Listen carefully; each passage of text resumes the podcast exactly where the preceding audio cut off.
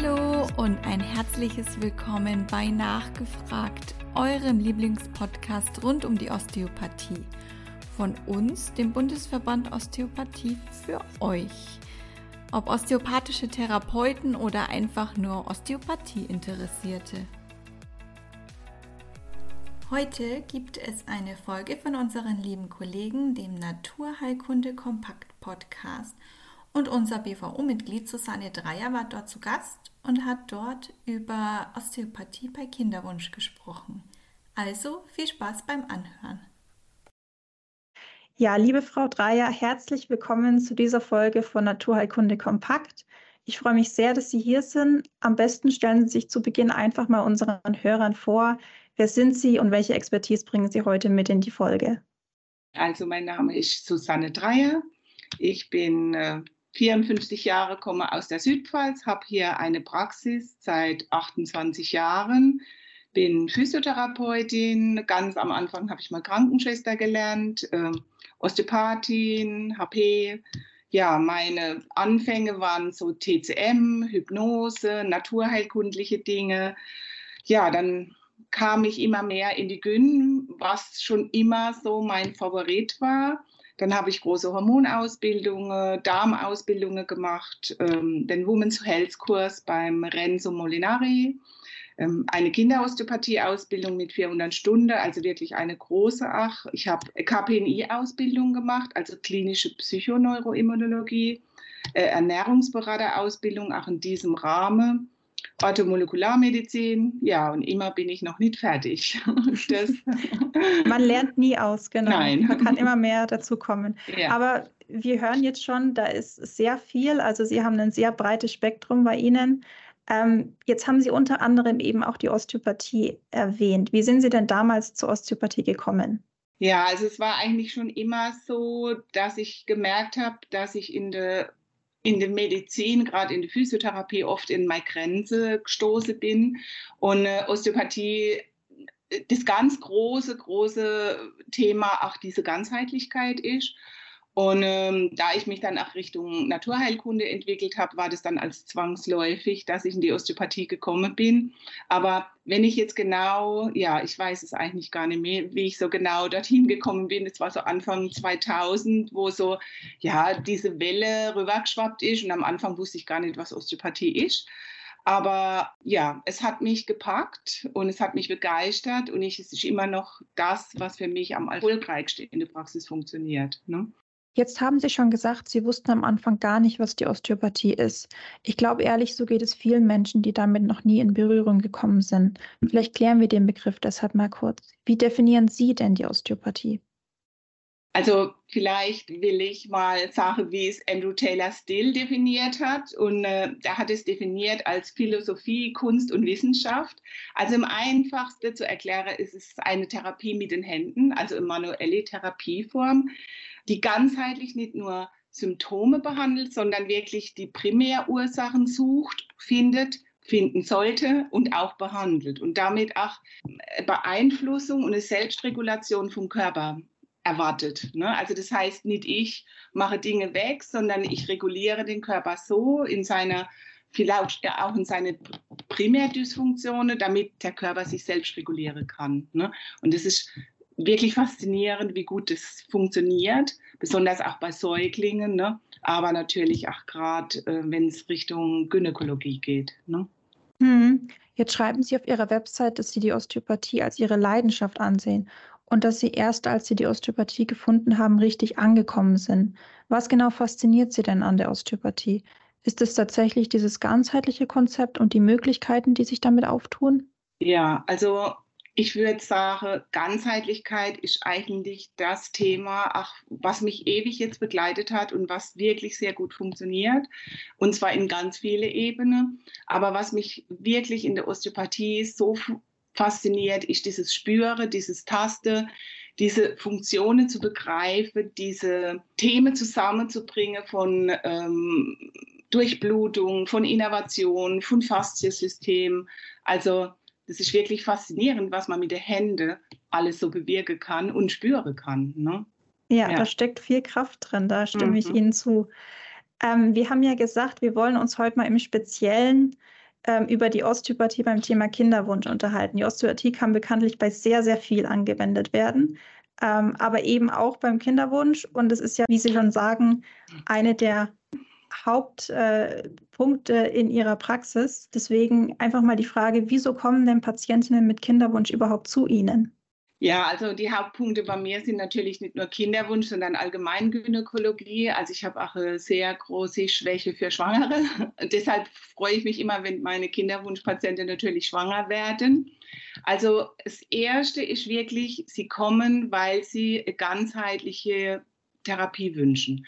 Ne? Also beim Gynäkologe kommen sie oft nicht sehr weit, ne? weil es ist relativ begrenzt. Ne? Und das nächste Thema nach dem Gynäkologe in der Schulmedizin ist immer das Kinderwunschzentrum. Und oft sind es auch Patienten, die wirklich schon mehrere IVFs oder ICSIs, also mehrere Kinderwunschtherapien durch haben oder Hormonbehandlungen und nicht erfolgreich waren. Ne?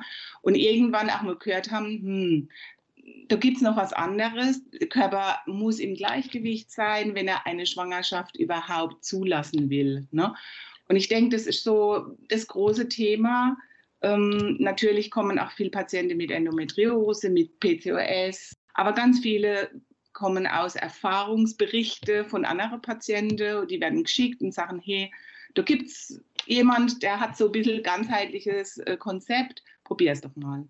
Mhm. Auf jeden Fall. Also Sie haben jetzt schon PCO-Syndrom und unerfüllter Kinderwunsch beziehungsweise auch Endometriose angesprochen. Vielleicht können wir hier noch mal kurz klären, wie sind dann hier überhaupt die Zusammenhänge zwischen diesen Erkrankungen und Fruchtbarkeit? Weil viele mhm. Patientinnen, die das haben, werden natürlich von, bekommen von Ärzten immer die das Signal sozusagen, dass sie vielleicht nie schwanger werden und wenn, dann wird es leider, endet es vielleicht manchmal in der Fehlgeburt, auf jeden Fall ist die Schwangerschaft auf jeden Fall schwieriger. Deswegen, inwiefern beeinträchtigen solche Erkrankungen denn die Fruchtbarkeit? Also erstmal zum Thema Endometriose ist mittlerweile sehr, sehr ansteigend. Ob das jetzt äh, bessere Information, eine bessere Diagnostik ist oder ob es allgemein jetzt mehr wird, Mittlerweile sind die Zahlen zwischen 10 und 20 Prozent von allen Frauen. Und es ist natürlich äh, zwischen jede fünfte bis jede zehnte Frau ist betroffen. Das ist ein richtig, richtig großes Thema. Mittlerweile also spricht man über autoimmune Systeme bei Endometriose. Ähm, es ist im Prinzip die Uterusschleimhaut, die sich irgendwo anders anheftet, außerhalb vom Uterus, aber auch im Uterus. Und natürlich Adhäsionen, Verklebungen macht. Blutungen mit Demenz zusammen, aber in einem Bereich, wo es halt nicht abbluten kann, ob das Blase, äh, Fasziensysteme, Bauchfell, Enddarm, Douglasraum ist. Und die Patienten haben halt Schmerzen bei Demenz, beim Geschlechtsverkehr und natürlich oft verbunden auch mit hormonellen Dysfunktionen und in meinen Augen oder in meiner Erfahrung auch sehr oft mit Darmfehlfunktionen. Das ist so das Thema Endometriose. PCOS geht in eine ganz andere Richtung. Das ist eher so endokrines Thema, also hormonell problematisch. Es ist die häufigste endokrine Störung bei Frauen. Und so die, der Schnitt liegt bei 8 bis 10 Prozent, also auch relativ häufig. Eine Million ungefähr betroffen. Das ist ach, sehr, sehr viel. Also wenn man die beide zusammennimmt, ist das eine krasse Zahl. Ne? Und das sind Patienten, die sehr oft Zyklusstörungen haben Richtung Amenorrhoe. Also die haben sehr lange Zyklen, ausbleibende Eisprünge, oft gar keinen Zyklus. Ne? Also ich erzähle nachher vielleicht mal von einer Patientin, wo, wo das großes Thema war. Ähm, ohne Eisprung natürlich keine Schwangerschaft. Ne? Aber die haben natürlich auch ein Thema mit Testosteron, die haben Probleme mit Haarwuchs, mit Haarausfall, also Haarwuchs wie ein Mann, also nicht auf, auf dem Kopf, sondern Barthaare, solche Geschichten, aber auch polyzystische Ovarie. Das heißt, es, es entstehen viele kleine Follikel, die aber nicht zum Eisprung gelangen. Ne? Und der Prolaktinwert ähm, geht nach oben. Und das ist sehr stark verbunden mit einem metabolischen Syndrom, mit Insulinresistenz. Ähm, das ist sehr stark verbunden mit Stress, ne? auch Cortisol. Also das ist so, ich sag mal, sicherlich im Moment ein Thema, das so, wie die Welt so läuft, ne? mit viel Stress und viel wenig Achtsamkeit. Ne? viel Medikamente, viele Toxine, ne? unregelmäßiges Essen. Ne? Also du, ich, das ist nochmal so ein ganz anderes Thema, wo man sehr gut eigentlich ansetzen kann. Ne? Ja. Aber da sind wir doch wieder am Ende bei dem Thema, dass äh, der Körper nicht im Balance ist, nicht im Gleichgewicht und deswegen eine Schwangerschaft schwieriger wird. Ja, ich erkläre meine Patienten immer, also wir haben so ein Energiesystem, da wird erst das Gehirn und die Leber und die Organe bedient und Muskulatur. Und dann kommen irgendwann Haut, Haare, Nägel und ganz unten in die Kette ist Reproduktion. Ne? Und das ist auch so ein Schema, wie ich in der Praxis erkläre ich immer Patienten, wie dieses Energiesystem funktioniert, wie der Körper überhaupt Energie macht, was, was das überhaupt ist. Und dass halt am Ende der Kette die Reproduktion steht und wenn natürlich schon Haut, Haare, Nägel oder Muskulatur nicht mehr bedient wird, dann wird natürlich auch keine Reproduktion zugelassen, weil der Körper will ja nicht seine letzte Energie für was ausgeben, wenn der Rest schon nicht funktioniert. Ne? Genau, das macht von der Natur her natürlich schon Sinn, auf jeden Fall. Ja.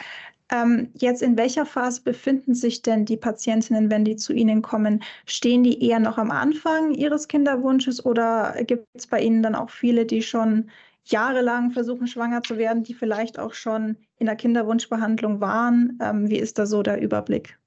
Also wirklich häufig kommen die Patienten schon mit Kinderwunschbehandlungen oder mit langen Versuchen. Ne? Also es gibt so die, die eine, ja, die eine Riege, wo, wo wirklich sagen, okay, ich möchte nicht künstlich äh, nachhelfen, ich möchte keine Hormone nehmen.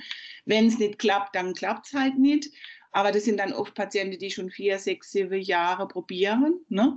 Und die anderen sind dann die, die recht schnell, und das ist jetzt so die Erfahrung, die im Moment, finde ich, sehr krass äh, ähm, jetzt so entsteht, dass recht schnell ins Kinderwunschzentrum überwiesen wird. Also ein Jahr probiert, es klappt nicht, also geh ins Kinderwunschzentrum. Und es ist halt so, wenn die Energiesysteme so schlecht laufen, kann man noch so viel ICSIs und IVFs machen, dann werden die Frauen trotzdem nicht schwanger. Ne? Und es sind halt oft verzweifelte Frauen, die vier, fünf Kinderwunschbehandlungen schon hinter sich hatten, zehn, zwölf, 15 Inseminationen, also wirklich schon vieles. Und jetzt natürlich die, die letzte Strohhalm greifen und sagen, okay, es muss noch was anderes geben. Hm, und da kommt dann unter anderem die Osteopathie ins Spiel. Ja. Ähm, vielleicht bleibt man doch auch gleich dabei und äh, fragen einfach mal ganz konkret, wie kann denn jetzt die Osteopathie diesen Kinderwunschpatientinnen helfen?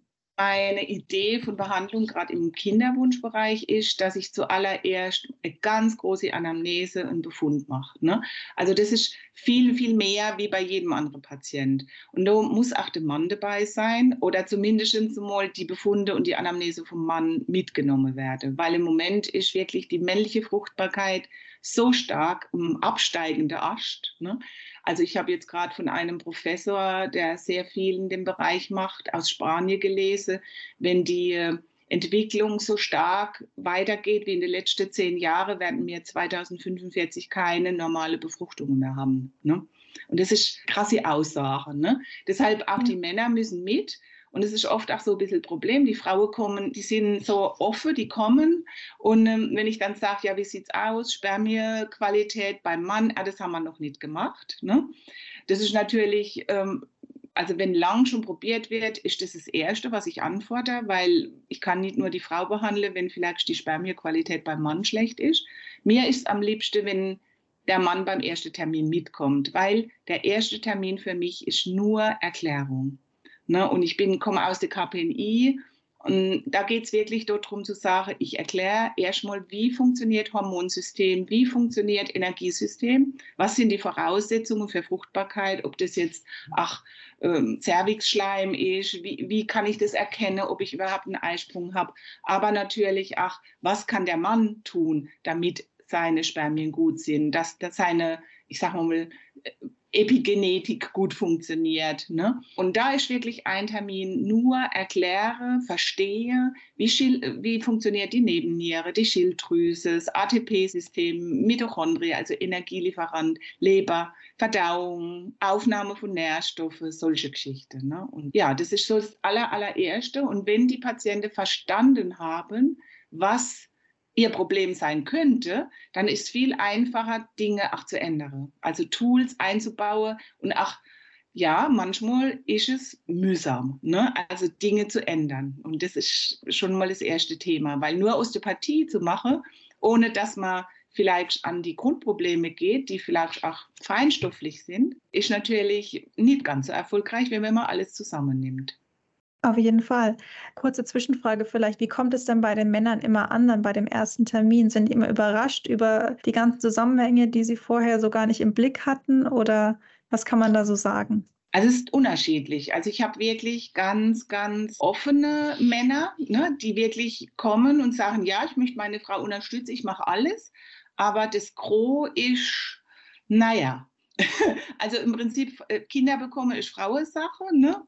Und ähm, ja, also wenn es dann sein muss, das ist ein bisschen schwierig. Ne? Also wie gesagt, ich habe ganz unterschiedlich. Die Tendenz ist, dass die Männer schon offener werden. Also wenn ich jetzt so die letzten 10, 15 Jahre sehe, haben wir schon uns verbessert. Aber es ist nicht immer einfach. Ich habe auch Frauen, die sagen, mein Mann, der trinkt Alkohol, der raucht, macht keinen Sport, ernährt sich nicht gesund, ähm, ist nicht bereit, was zu ändern. Und das ist natürlich für mich auch sehr schwierig. Es tut mir auch leid für die Frau. Aber wie gesagt, also ich sage immer, wenn sie es schaffen, hierher zu bringen, ich glaube, ich bin überzeugend genug, um vielleicht das eine oder andere zu ändern mit ihm. Ne? Das ist auf jeden Fall schon mal der erste Schritt. Jetzt haben wir schon gehört, äh, wie wichtig die Anamnese ist.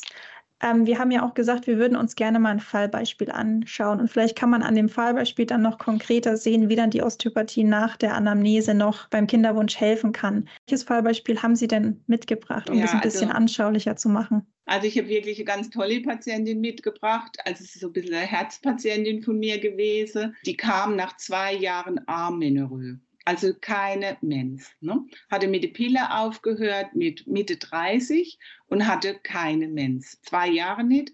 Hat auch äh, beim Frauenarzt schon Clomiphen, also auch künstliche Hormone, Eisprung und alles Mögliche versucht auszulösen. Hat nicht geklappt. Ne? Also es ging nichts. Die Patientin war extrem dünn, aber nicht, weil sie jetzt irgendeine Ernährungsstörung oder irgendeine Anorexie hatte, sondern die hatte ein massives Darmproblem. Ne? Das haben wir dann auch rausgefunden, indem wir ähm, einen Befund gemacht haben. Dadurch natürlich auch sehr schlechte Nährstoffaufnahme. Zusätzlich geballt mit extrem viel Stress am Arbeitsplatz. Aber diese Patientin hat wirklich alles umgesetzt. Also die hat alles umgesetzt, was ich ihr gesagt habe. Also sie hat sogar den Arbeitsplatz gewechselt, das habe ich ihr jetzt nicht gesagt, aber sie hat verstanden, dass es auch ein Thema für sie war. Meine Darm über Wochen und Monate in Ordnung gebracht. Sie hat ihre ganze Ernährung umgestellt. Trotz allem, dass sie dünn war, war sie insulinresistent. Ja, und dann hat sie wirklich auch fünf Kilo zugenommen im halben Jahr, was richtig gut war für sie. Nach dem halben Jahr hat sie schon gesagt, sie hat so das Gefühl, dass der, der Cervixschleim sich verändert hat. Ne? Wir haben Nahrungsergänzungen, Aminosäure, Enzyme, also wirklich das volle Programm gegeben. Und nach einem Dreivierteljahr hat sie mal E-Mail geschrieben, es war echt so schön. Also sie haben eine Flasche Sekt aufgemacht, sie hat das erste Mal eine Mens bekommen, ne? nach fast drei Jahren. Und es war Ende Oktober. Also ich weiß es ganz genau, weil es hat mich so gefreut. Es war wirklich eine sehr motivierte Patientin, auch ein sehr motivierter Ehemann. Ja, und dann hat sie erzählt, sie waren im Urlaub und sie dachte, sie hat Corona, weil es ihr, so schlecht ging da danach, ne, im November oder so. Ja, und dann war sie schwanger. Nach einem Zyklus schwanger, nach drei Jahren ohne Mens, ohne Eisprung. Ja, das Baby ist gekommen jetzt ich habe sie auch in der Schwangerschaft betreut im Sommer. Tolle Geburt, obwohl sie so schmale, schlanke Frau war. Ja, top. Also ich sag mal, sie wollte nie eigentlich Hormone nehmen, sie wollte auch keine künstliche Befruchtung und es war so schön, wo die geschrieben hat, wir haben eine Flasche Sekt aufgemacht, ich habe endlich eine Blutung bekommen und kurz vor Weihnachten hat sie mal dann eine E-Mail geschrieben, drei Tage davor, äh, sie kann es nicht fassen, sie ist wirklich schwanger. Ne? Ja, so für mich eigentlich schon das schönste Weihnachtsgeschenk, wenn man sowas dann von einem Patienten hört, der so lange umgekämpft hat. Ne? Auf jeden Fall. So schnell kann es gehen, ja, ja, ja. Ähm, also vielen Dank für die Geschichte. Ähm, jetzt ist es natürlich leider so, dass es nicht immer so schnell geht und manchmal vielleicht auch was schief geht. Es sicherlich wird auch bei Ihnen das Thema sein, dass mal eine Patientin schwanger wird und dann halt leider eine Fehlgeburt hat. Mhm. Ähm, wie sieht es denn da aus? Kommen die Patientinnen dann auch noch weiterhin ja. zu Ihnen? Gibt es da auch andere Sachen, die Sie dann versuchen oder wie sieht es dann da aus? Ich meine, natürlich ist das auch psychisch eine ganz heikle Sache dann, aber natürlich auch körperlich. Also auch das darf man natürlich nicht unterschätzen. Also vielleicht haben Sie da noch ein paar Einblicke in Ihre Arbeit. Ja, gerade in den letzten, ich sag mal zwei Jahre. Also wir hatten letztes Jahr laut meiner Information 11,6 Prozent weniger Lebendgeburten und für mich auch viel mehr Fehlgeburte. Ähm, was ich sehr, sehr traurig finde und deshalb auch noch mehr versuche, die Patienten zu unterstützen, dass die Schilddrüse gut eingestellt ist, dass die Nährstoffe gut aufgenommen werden können, dass die Frauen auch wissen, um was es geht. Ne? dass auch Hormon wie Cortisol sehr viel Progesteron stiehlt. Ne? Das versuche ich schon ganz klar auch zu erklären und damit die Frauen auch so wissen, auf was sie achten können. Aber wir haben schon viele Patienten, auch gerade Endometriose-Patienten, wo die Versorgung nicht so optimal ist, die immer wieder Fehlgeburten haben, ob das jetzt nach künstlichen Befruchtungen oder nach, ich sag mal, normale, spontane Befruchtungen sind. Ja, also da versuchen wir schon sehr viel mental zu begleiten. Aber es ist schwer. Ne? Es ist schwer, einen Patient immer wieder zu motivieren. Ich habe schon eine Patientin gehabt, die hat äh, ähm, Fehlbildungen in der Gebärmutter gehabt und die hat elf Fehlgeburten gehabt dann endlich, endlich wirklich eine Schwangerschaft, die kalte hat, aber elf Fehlgeburten, das ist ja auch für einen Therapeut ein Weg. Ne? Aber auch das finde ich, und das ist jetzt gerade so ein Thema auch in der Schwangerschaft, ist was, wo man osteopathisch sehr gut begleiten kann, gerade am Anfang von einer Schwangerschaft. Und ich mache oft auch schon osteopathische Behandlung gleich nach einer Befruchtung, zum Beispiel nach einer ICSI oder so, dass einfach die Spannungen im, im Becken weniger sind, dass die Durchblutung besser ist. Da kann auch Osteopathie auch in den ersten drei Monaten sehr hilfreich sein. Mhm, auf jeden Fall.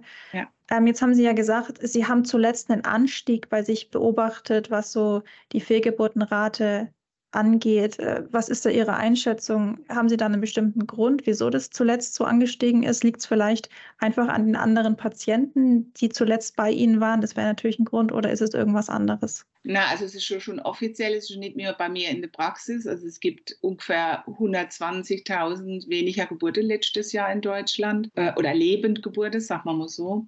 Also ich denke, das große Thema ist Immunsystem. Ne?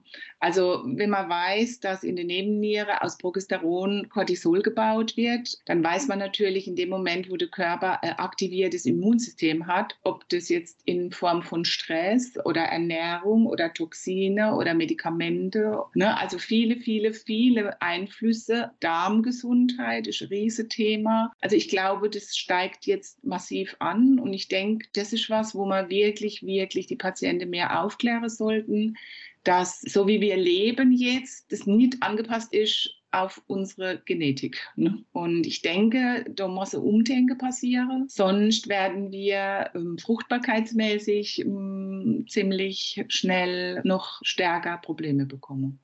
Auf jeden Fall. Das ja. sprechen Sie einen guten Punkt an. Jetzt ist es so, wir haben jetzt viel über das Thema Kinderwunsch geredet. Aber nach dem Kinderwunsch, beziehungsweise wenn dann tatsächlich eine Frau schwanger wird, dann ist ja noch ein ganz weiter Weg bis zur Geburt und danach ist das Kind da und man kann, man hat meistens auch noch die Not, dass vielleicht osteopathisch nachgeholfen wird. Also wie sieht es bei Ihnen aus? Haben Sie dann auch viele Patienten, die Sie dann komplett durch die Schwangerschaft und darüber hinaus auch nach der Geburt und vielleicht auch bis zum nächsten Kind, wenn denn ein nächstes Kind ansteht, begleiten? Ja, eigentlich ist das meine Lieblingsbehandlung, Schwangere zu behandeln, weil es sowas von erfolgreich ist, besonders weil Schwangere recht wenig Alternative haben. Ne? Also mit Medikamenten irgendwas zu behandeln, das geht alles in der Schwangerschaft nicht. Also generell würde ich schon sagen, dass 95 Prozent von meinen Kinderwunschpatienten auch in der Schwangerschaft da sind. Aber ich habe natürlich auch viel ganz normale Schwangere. Sicher ein großer Schwerpunkt bei mir in der Praxis und auch ein sehr erfolgreicher, das unterrichte ich ja auch. Ich finde, das Thema Osteopathie, Schwangerschaft ist wirklich sehr, sehr, sehr erfolgreich. Und ja, oft kommen die Patienten auch hinterher und äh, sind oft, ich sage mal, oft ist es auch wirklich so, dass es so ganze Familiengeschichte sind. Ne? Vom Kinderwunsch über Schwangerschaft, über Postpartum bis zum nächsten Kind.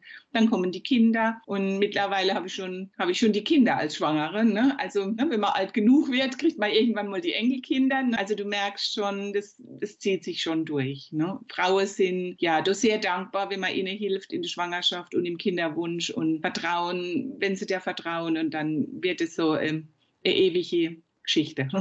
ja. Ja, genau. Gute Erfahrungen und Vertrauen hilft viel und dann zieht sich das auch über einen langen Zeitraum hinweg. Jetzt haben wir gesehen, wie wertvoll die Osteopathie im Rahmen der Schwangerschaft beim Kinderwunsch sein kann. Haben Sie denn das Gefühl, dieses Potenzial wird auch in unserem Gesundheitssystem ausreichend beachtet? Ach, das ist so ein Herzensthema von mir. Also das Problem ist natürlich, dass Osteopathie ja immer noch keine Anerkennung in Deutschland hat. Aber ich muss sagen, was wirklich, wirklich gut ist, ist die Zusammenarbeit mit Urologe und mit Gynäkologe und mit Hebamme. Also ganz besonders mit Hebamme. Klar, ich mache das schon viele Jahre. Ich habe auch so ein bisschen einen Schwerpunkt zum Thema Bigge-Endlache. Also ich habe ein recht erfolgreiches System, wo ich Bigge-Endlache-Patienten behandle, richtig, richtig gut funktioniert. Du merkst, das überzeugt auch die Gynäkologe. Es ist wirklich am Anfang sehr anstrengend gewesen, aber mittlerweile gehe ich über von ähm, Kinderärzte, kann ich sagen, sind Urologe und Gynäkologe, Hebamme waren es schon immer, recht ähm, gut in der Compliance ja, es, es wird, es wird. Ne? Also du merkst, das ist für die einfach, das kostet im System nicht viel Geld. Was schade ist, dass es halt, ähm, ich sag mal, in der Schulmedizin so wenig anerkannt wird. Ne? Da hoffen wir doch, ja, dass da irgendwann mal mehr passiert. Ne?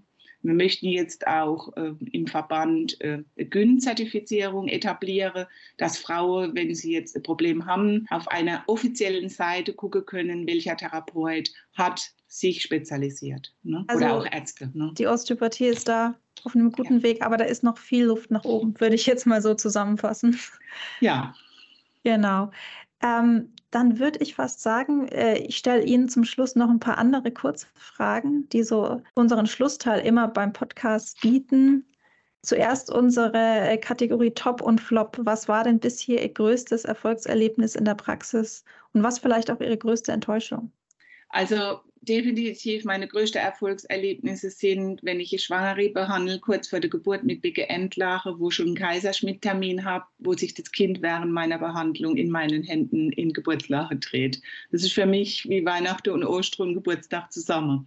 Also das ist für mich eigentlich der Wahnsinn für einen Therapeut. Ne? Manchmal denke ich, als jetzt müsste ich eine Kamera da haben, um das zu filmen. Aber also da geht immer noch die Gänsehaut los, ist für mich wirklich, und es passiert mal ja doch relativ häufig und wirklich, wirklich schön. Ne?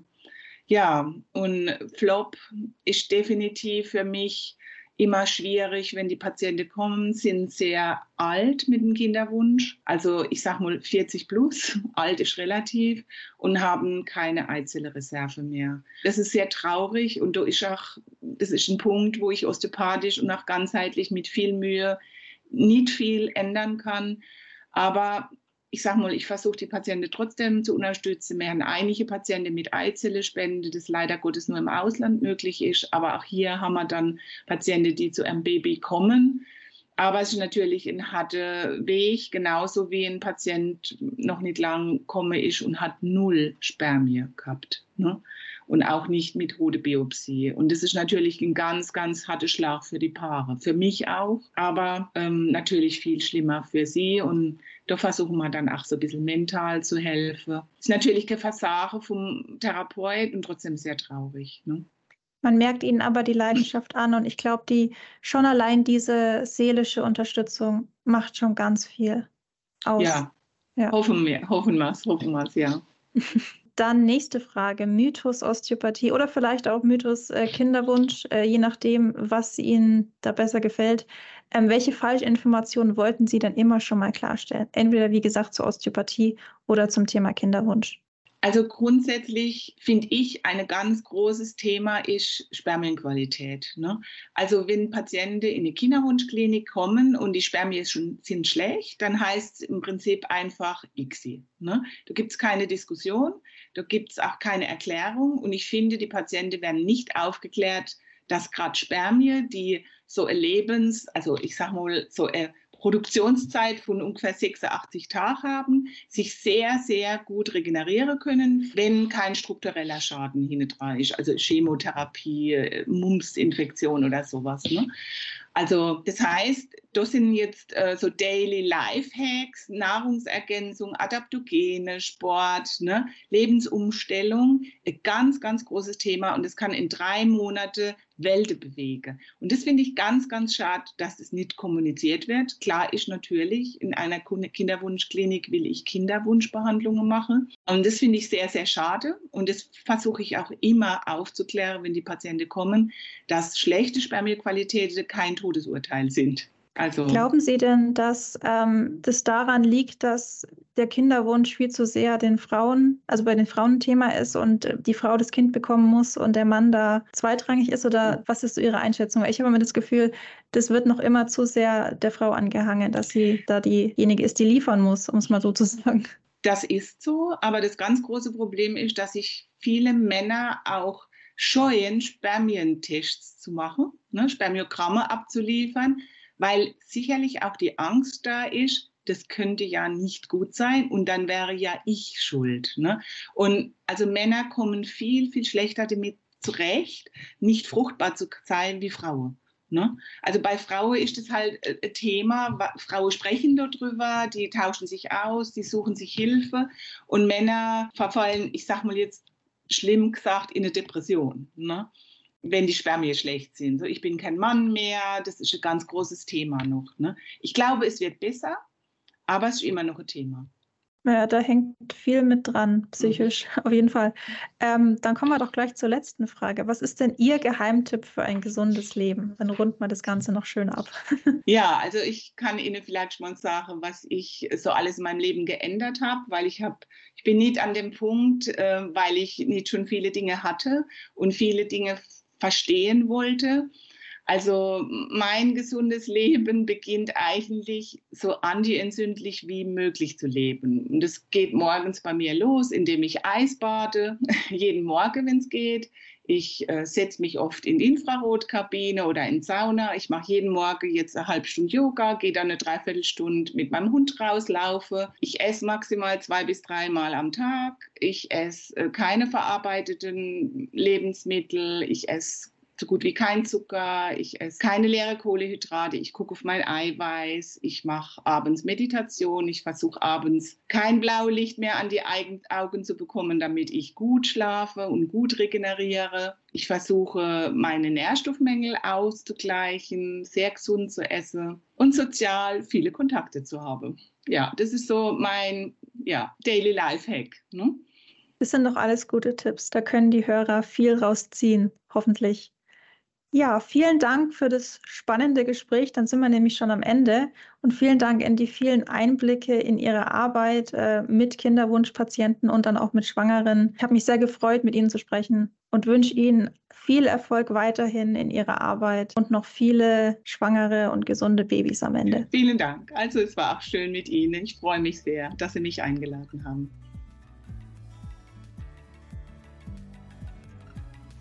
Vielen Dank fürs Zuhören.